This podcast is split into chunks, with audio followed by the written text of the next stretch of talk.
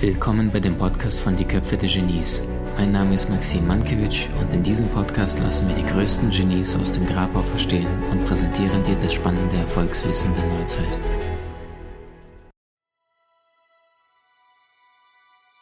Weil so viele Menschen gerade sich damit auseinandersetzen müssen, vielleicht durch unsere Corona-Geschichte. Ähm, wie siehst du das denn? Haben wir Männer, Frauen jetzt das Gefühl, mehr aufeinander einzuprasseln, als es möglicherweise sonst der Fall wäre? Oder sagst du, war vor zwei, drei Jahren nicht weniger unangenehm oder weniger kritisch? Wahrscheinlich anders, würde ich sagen. Also es waren definitiv andere Herausforderungen, aber was ich so höre aus meinem Umfeld, ist es, dass es schon die meisten Beziehungen auch ordentlich stresst. Also dass zum Teil ungelöste Themen an die Oberfläche kommen, Dinge, die lange weggesteckt worden sind, weil das System einfach funktioniert hat. Und den darf man sich jetzt sozusagen im, im, im erzwungenen, äh, tja, wie soll man das sagen, äh, ja, äh, ist ja schon so eine Art Gefängnis gut stellen. Also auch für Andrea und mich ist das eine unglaublich spannende Zeit. Wir, wir verbringen ganz, ganz viel Zeit jetzt gerade äh, sehr dicht, sehr intensiv. Ist auf der einen Seite intimer als je zuvor und auf der anderen Seite ploppen auch bei uns Themen hoch, die angeschaut werden wollen. Mhm. Also la lass uns doch liebend gerne direkt zu diesem wunderschönen Werk reinsteigen. Was ist das für ein Buch für all diejenigen, die davon noch nie mitbekommen haben? Warum muss es unbedingt jemand lesen, der in die Tiefe gehen möchte? Es ist eine, in der Tiefe, in Essenz, ist es für mich eine Liebeserklärung an das schöpferische Bewusstsein, das dieses Buch lesen wird. Also ich gehe davon aus, dass jeder von uns ein, ein Wunder ist und dass wir leider eine Kultur erschaffen haben, wo dieses Wunder nach der Kindheit einfach für die meisten Menschen verloren geht. Also wo wir kein Gefühl mehr dafür haben, dass wir permanent kreieren. Also wenn der Leser, die Leserin am Ende des Buches begreift, äh, dass sie tatsächlich Genesis im Prozess ist, nicht irgendwo äh, ein abgeschlossenes Ding, was irgendein Gott mal hier abgesetzt hat, sondern äh, wir sind tatsächlich, wir sind, ja, wir sind lebende Götter, könnte man sagen. Und das meine ich in einem ganz bescheidenen Sinne, nicht aufgeblasen, da bin ich total happy. Und in der zweiten Ebene, die mir genauso wichtig ist, geht es für mich darum, endlich endlich, endlich Versöhnung, also wirklich eine tiefgreifende Versöhnung zwischen Mann und Frau im Außen, aber auch zwischen männlichen und weiblichen Qualitäten im Innen anzuregen, weil die, die Sachen, die vor uns stehen, also die Herausforderungen, die werden wir nicht auf diesem Mogelniveau meistern, auf dem wir uns derzeit befinden. Wunderschön. Falls wenn du mal auf dein Leben schaust, also ich, ich, ich glaube, ich weiß nicht, wie lange du den Job machst, aber ich meine, so um die 30 Jahre kommt es hin, ne? Ja, ich bin jetzt schon Dinosaurier in der Szene. 28 Jahre. Ja, also für diejenigen, die jetzt später dazugekommen sind, ich weiß gar nicht, äh, wann wir das erste Mal uns begegnen konnten, aber wir sind bestimmt schon sechs, sieben Jahre. Ich werde auch nie vergessen, ich glaube, du hast in Köln, damals ums Eck, wo ich gewohnt habe, in Ameron, da bin ich quasi fünf Minuten zu dir runtergelaufen. Ähm, und schon damals weiß ich noch, ich war bei Gedankentanken noch Studienleiter. Und dann habe ich damals Stefan Friedrich ganz stolz ein Foto geschickt von einem Raum mit 300 Menschen ohne einen einzigen Stuhl. Und ich habe gesagt, guck dir das an. Und er sagte, wo bist du gerade? Und dann sage ich, Maxim, hier, äh, hier, Veit Lindau. Und äh, der Mann spricht Dinge aus, die gehört werden wollen, die gehört werden müssen und die aber so wenige Menschen in unserem Markt aussprechen. Also jetzt komme ich langsam auch von meinem Sport an und freue mich riesig, dass du da bist. Das war relativ Kaltstart. Ja, ja das, das heißt, ich, wie gesagt, ich, bin, ich, ich weiß ja, dass du eigentlich so ein Perfektionist bist. Ich finde das gerade sauber. Ja. Ich kann mich übrigens an den Abend noch richtig gut erinnern, weil das Kompliment, was du mir danach gemacht hast, voll gesessen hat. Also ich habe mich, äh, hab mich sehr gesehen gefühlt. Wunderschön, wunderschön.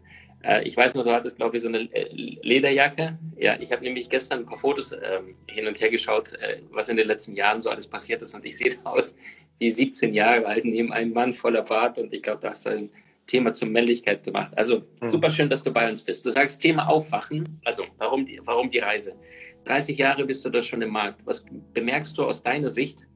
Was sind die Ansprüche, Anforderungen von vielleicht heute einem 24-Jährigen zu einem 38-Jährigen, zu einem vielleicht der 56 ist, Mann wie Frau? Das, das Buch geht ja grob auch um Geschlechter, ne? steht unten dran. Ähm, wie verändert sich das alles im Zeitablauf aus deiner Sicht? wo stehen wir heute, wo entwickeln wir uns hin und, und wo kommen wir her? Mhm. Ähm, ich hole mal vielleicht ein bisschen aus. Also eine der, der für mich absolut stärksten Inspirationsquellen für dieses Buch und tatsächlich auch meine Lehrerin an der Stelle ist äh, Leona, meine Tochter, die ist jetzt 30. Und ich sehe einfach, dass die jüngeren Generationen Gott sei Dank mit einer völlig anderen Offenheit an das Thema rangehen, was ist ein Mann, was ist eine Frau, an das Thema, äh, hey, äh, brauchen wir dieses binäre System überhaupt noch, sondern ist nicht jeder von uns letztendlich eine einzigartige Mischung. Also ich, ich bin dennoch der Meinung, dass es wichtig ist, also für dich selbst deine eigene Einzigartigkeit, also was für eine Form von Mann, Wesen, Frau bist du realisieren und das nicht in so einem äh, Wuschi-Popu untergehen zu lassen, so nach dem Motto, wir sind alle eins aber ich glaube, dass äh, gerade ältere Generationen, und zu denen zähle ich mich jetzt ja nur auch, äh, extrem viel aufzusprengen haben, was äh, herkömmliche Rollenmuster betrifft. Also äh, nehmen wir einfach mal nur eine Kleinfamilie. Und ich bin nicht per se dagegen, mit, mit einem Menschen die meiste Zeit zu verbringen. Andrea und ich leben ja auch sehr ähnlich miteinander. Aber nur eine Kleinfamilie ist eine Katastrophe für unser Potenzial. Ja. Und äh, das ist den meisten von uns passiert worden. Also wir sind extrem eingeengt worden. Äh, wir sind in Schubladen gedrängt worden. So ist eine Frau, so ist ein Mann. Und hinzu kommt etwas, wofür ich auch das Gefühl habe, dass die jüngeren Generationen bereits mehr Instinkt dafür haben. Es gibt einfach ein karmisches, kollektives Erbe, was vielen Menschen nicht bewusst ist. Also sie sagen vielleicht, hey, äh, also ich habe zum Beispiel auch mit Männern zu tun, die sagen, hey, ich bin auch schon freundlich Frauen gegenüber und so weiter. Äh, und da fehlt ein Verständnis davon, dass die Frau vor uns auch immer eine Vertreterin eines uralten kollektiven Feldes ist. Und da merke ich, dass die jüngeren Generationen also total drängeln, dass das aufgebrochen wird, weil es einfach überhaupt nicht mehr zeitgemäß ist. Und das finde ich richtig cool. Mhm. Also das ist, wir Menschen sind in der Entwicklung, wenn ich jetzt so denke ans finstere Mittelalter, da, da, mochten sich zwei nicht und spätestens am nächsten Tag, also entweder am, am gleichen Tag sind Zähne geflogen, ja, oder es gab aktuelle Morgengrauen. Heutzutage hast du plötzlich einen Termin und musst weg. Das heißt, die Menschheit entwickelt sich. Jetzt sagst du gleichzeitig das Erwachen des Königs und die Rückkehr der Königin. Das sind die, die auch große Kapitel aus diesem Buch. Wahrscheinlich auch angelehnt an Königin und Samurai. Was ist da diese Symbiose, dass du diese Reise bewusst integriert hast das eine Buch in das andere, zumindest Kurzform. Mhm. Also wo stehen wir heute und, und warum ist es so wichtig, dass Menschen aufwachen und, und dass die Königin zurückkehrt? Also was läuft da gravierend schief? Mhm. Also für mich ist ganz wichtig zu sagen, äh, dass ich, wenn ich von Königen und Königen spreche, nicht jemand sehe, der ein kleines Krönchen auf dem äh, Kopf hat und auf einem Thron sitzt, sondern das sind Archetypen, das sind mächtige Archetypen, die sind auch keine Idee, sondern die sind wirklich in uns angelegt. Also zum Beispiel jeder, jeder Mann äh, oder zumindest die meisten Männer haben Pipi in den Augen, wenn sie ganz bestimmte Szenen, ganz bestimmten Film sehen. Also zum Beispiel in Herr der Ringe, also wenn Aragorn seine Königsrolle wirklich annimmt, wenn er sozusagen, äh, also wenn er seine Hülle abstreift und einfach sagt, ich übernehme diese Verantwortung. Und aus meiner Sicht, also das ist das Bild, was ich in dem Buch aufgreife, ist es so, dass in den letzten 10.000 Jahren der weibliche Thron äh, einfach leer gewesen ist. Der, wir haben die weiblichen Qualitäten verdrängt in uns. Ja, also auch im Mann haben wir die verdrängt, aber auch im Außen. Weibliche Qualitäten führen, werden zwar überall gehypt und gefeiert und alle betonen, die sind ganz wichtig. Aber wenn du dir zum Beispiel einfach nur anschaust, wie Pflegeberufe bezahlt werden, das ist ein sehr weiblicher Beruf, äh, wie es Künstlern in unserer Gesellschaft geht, dann ist total klar, also, dass wir weit, weit, weit davon entfernt sind, äh, gleichberechtigt zu sein. Und mein Spezialgebiet ist jetzt nicht politische oder gesellschaftliche Gleichberechtigung, sondern äh, mein, mein, Gebiet ist Bewusstsein. Und es ist eine Katastrophe für ein Bewusstsein, wenn es keinen Zugriff hat auf die weiblichen Qualitäten oder zu wenig. Also der weibliche Thron ist, ist seit 10.000 Jahren leer. Frauen müssen extrem schieben, also sie müssen in einer gewissen Art und Weise ihren Mann stehen, um überhaupt wirklich gehört zu werden. Und auf der anderen Seite haben wir seit 10.000 Jahren Männer auf dem Thron sitzen. Das heißt, sie haben die Macht in vielen Positionen, missbrauchen sie und das meine ich mit eingeschlafen. Also wenn ich davon sage, der König ist eingeschlafen, dann muss er wachen, meine ich nicht, physisches Eingeschlafensein, weil Männer sind zum Teil hochaktiv, aber pennen total in der Frage, worum geht es hier wirklich. Und äh, mein ganz, ganz großes Anliegen ist es, hoffentlich ganz viele Männer mit dem Buch äh, zu begeistern und äh, auf eine sportliche Art und Weise herauszufordern, mit mir gemeinsam an eine neue Startlinie zu treten und zu sagen, wir sind eigentlich das unterschätzte Geschlecht. Und wir haben noch so viel mehr auf dem Kasten. Und wir zeigen jetzt einfach mal erstmal uns selbst, aber natürlich auch unseren Frauen, unseren Kindern, äh, was wir tatsächlich drauf haben. Mhm. Also das ist, liebe Frauen, äh, über das Buch äh, wird er sich im ersten Moment vielleicht wundern und danach wird er sich freuen, wenn du es ihm das ganz, ganz vorsichtig so. Ja, am besten kleiner, kleiner Tipp für alle Frauen, die, wenn, wenn ihr versucht, eurem Mann das Buch schmackhaft zu machen, gebt ihm gleich die zweite Hälfte, also gebt ihm die Kapitel über den Mann. Bei mir ist es ganz wichtig, also es ist kein Buch, in dem es mir darum geht, also das, was so für mich leider gerade häufig oft der Tenor ist, äh, Männer sind schlecht, Männer sind mhm. schuld, äh, mhm. Männer so haben sich jetzt zu ducken, jetzt sind wir dran, Frauen, sondern äh, ich erzähle die Geschichte aus zwei Perspektiven und die Perspektive des Mannes ist auch nicht nur die eines Täters, sondern tatsächlich auch eines Opfers. Und wir haben einen enormen Preis gezahlt. Und wenn, wenn ich das als Mann begreife, dann begreife ich, dass Feminismus nichts ist, worin ich etwas verliere, sondern es ist meine Zukunft und es ist meine Rettung. Mhm. Weil jetzt sagst du, Männer sind möglicherweise das unterschätzte Geschlecht. Ich, ich, ich gehe diese These mit. Hm. Also ich meine, wenn wir uns rein die Gehirnforschung anschauen, ja, letzte, vor zwei Wochen hatte ich auch mit, mit Gerhard Hüther die Freude, sprechen zu dürfen können. Ähm, also was die Gehirnforschung ja belegt ist, dieser Corpus callosum, dieser Balken, ne, das ist ja das dichteste Nervengeflecht im menschlichen Körper. Das heißt, die Frauen sind Multitasking besser. Die Frauen sind das emotional feinfühlende Wesen. Also selbst im, im harten Business heißt das, nimm eine Frau, wenn du jemand einstellst ins Team, weil sie hat feine Antennen, sie sagt zu dir, wird garantiert schief gehen. Der Mann sagt, ist eine Granate, zwei Monate später hatte die Frau recht. Also würdest du sagen, aufgrund dessen, weil der Mann immer in Führung war, ohne wirklich bewusst wahrzunehmen, also ich glaube auch nicht, dass viele Frauen Kriege führen würden. Also wenn wir nur Frauen hätten in der Welt, ich kann mir nicht vorstellen, dass wir so viele Kriege geführt hätten. Ähm, es, es wurden, wenn wir uns Troja anschauen, Kriege angefangen wegen Frauen aber die sind ja von Männern losgegangen. Also was sagst du, wohin darf sich der moderne Mann entwickeln? Und, und was ist das, was er möglicherweise noch nicht gezeigt hat oder was darf er noch mehr lernen zu zeigen? Ja, ich würde ganz kurz erklären, was ich mit unterschätzt meine. Mhm.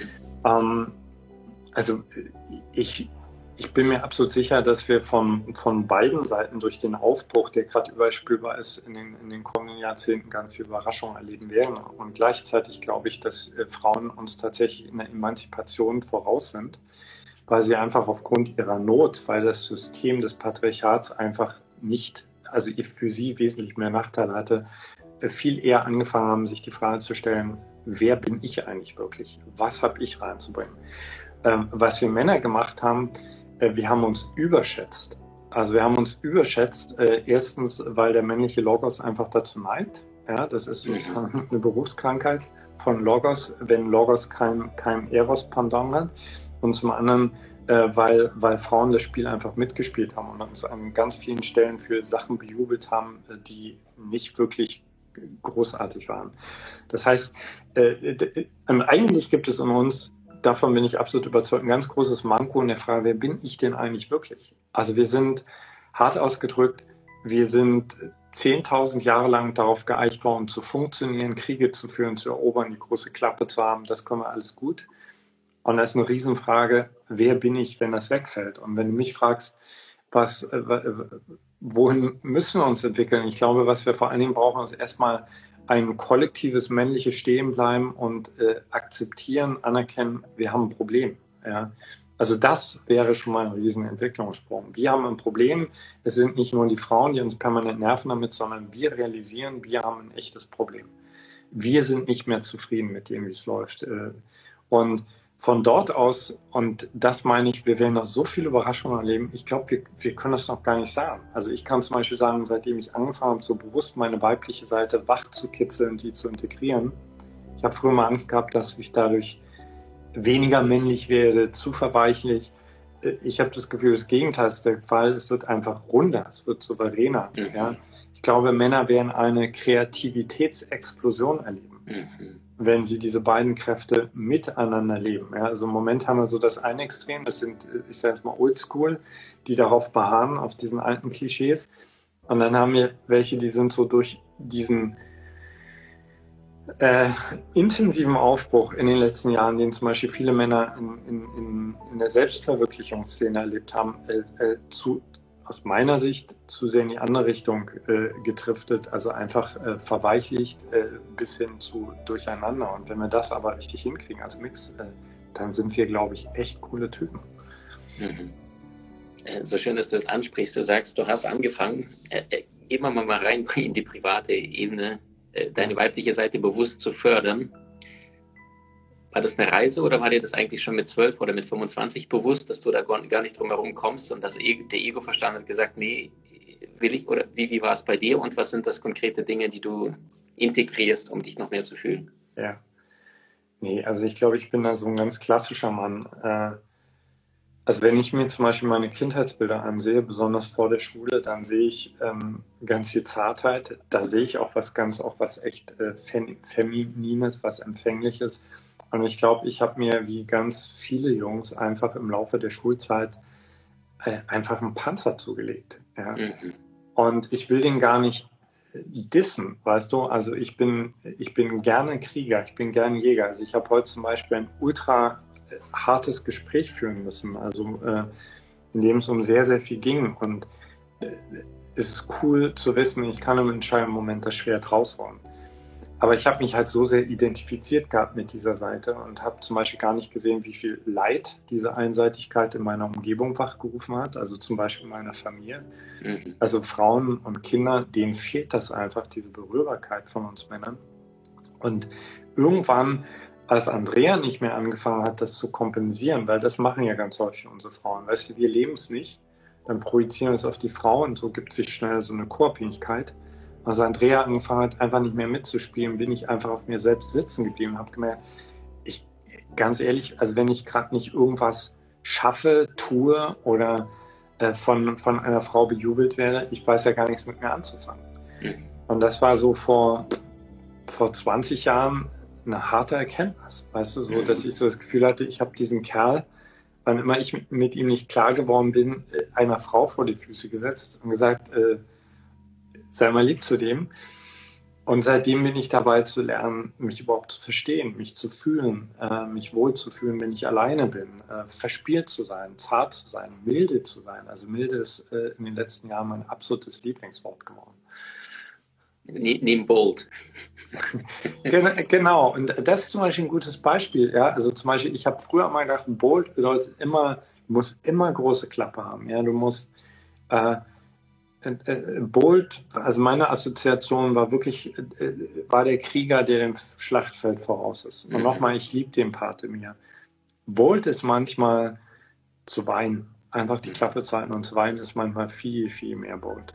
Ja. Mhm das ist ja so schön, dass du es das ansprichst. Äh, Gefühle haben ja nichts mit, mit äh, Schwäche zu tun, sondern ich, ich, ich vergleiche das auch immer mit dem Ozean. Aber der Ozean ist kraftvoll. Das Wasser ist weich, aber es ist nicht ja. schwach. Ja. Und das heißt, die meisten Menschen, sie, sie, sie plätschern an dieser Oberfläche des Ozeans. Sie haben elf Kilometer, ja, Marianengraben, aber sie bleiben auf dieser 200, 300, 400 Meter und plätschern dann so ein bisschen dahin und projizieren von rechts nach links. Ja. Äh, sehr, sehr schön. Jetzt sagst du, in deiner Welt, ja, dass, dass du diesen Weg ja praktisch gegangen bist, um dieses Buch schreiben zu können, äh, gab es irgendwann mal vor 20 Jahren diese Erkenntnis, hey, ich allein bin ja ein anderer Mensch, als wenn ich allein mit Andrea gerade bin, ja. Und, und dass du sagtest, das war eine wunderschöne Erkenntnis, die die meisten wahrscheinlich nie in ihrem Leben erreichen werden. Also hoffentlich, ich wünsche es jedem, aber ich habe jetzt auch mit 50, 60-jährigen Menschen gearbeitet und ich habe das Gefühl, da geht es nur noch darum, wie verbringe ich jetzt meine Rente irgendwie entspannt und, hm. und, und reflektiere mich möglichst wenig. Jetzt sagst du, heute reflektierst du und, und weißt ganz genau, dass du mit 30 vielleicht dir Dinge gewünscht hast von Andrea oder von deinem Umfeld, was du dir selbst hättest geben können, wenn du es gewusst hättest. Ja, also die Reise hat so angefangen. Äh, jetzt hatte ich vorhin noch äh, gefragt, wie sieht es denn heute praktisch aus? Also was können wir erleben bei Fight Lindo Januar bis April zum Thema weibliche Anteile wieder zurückholen und sich selbst mal auch verletzlicher, noch verletzlicher zeigen zu können. Wir haben gerade eine, eine echt interessante Situation bei uns zu Hause. Also unsere Tochter ist hier wegen Corona. Also wir haben jetzt gerade so eine Mini-Dreier-WG. Mhm. Und interessanterweise ist es so, dass also erstmal diese, diese Nähe, diese permanent präsente Nähe mich dazu zwingt, äh, zarter zu sein, als ich normalerweise bin. Punkt Nummer eins. Punkt Nummer zwei, was ich gerade sehr berührend finde, ich hole jetzt ein bisschen weiter aus, aber das ist vielleicht ganz, ganz schön auch zu hören für andere Männer. Ich habe das Gefühl, ich kann gerade Sachen gut machen mit meiner Tochter. Also ich war, glaube ich, so ein echt klassischer Vater, der wirklich dachte, ich muss meine Tochter erziehen und auf die Welt vorbereiten. Und das ist ultra schön, dass sie jetzt gerade da ist, auf einer partnerschaftlichen Ebene da ist, mir nochmal ganz straight in die Augen schauen kann, als eine starke Frau mir sagen kann, was sie verletzt hat. Und das äh, da nicht in, in eine Verteidigungshaltung zu gehen, so wie ich es früher gemacht hatte, sondern stehen zu bleiben, ihren Schmerz zu fühlen, äh, im Gespräch zu bleiben mit ihr, das, das sind für mich bereits weibliche Qualitäten. Ja?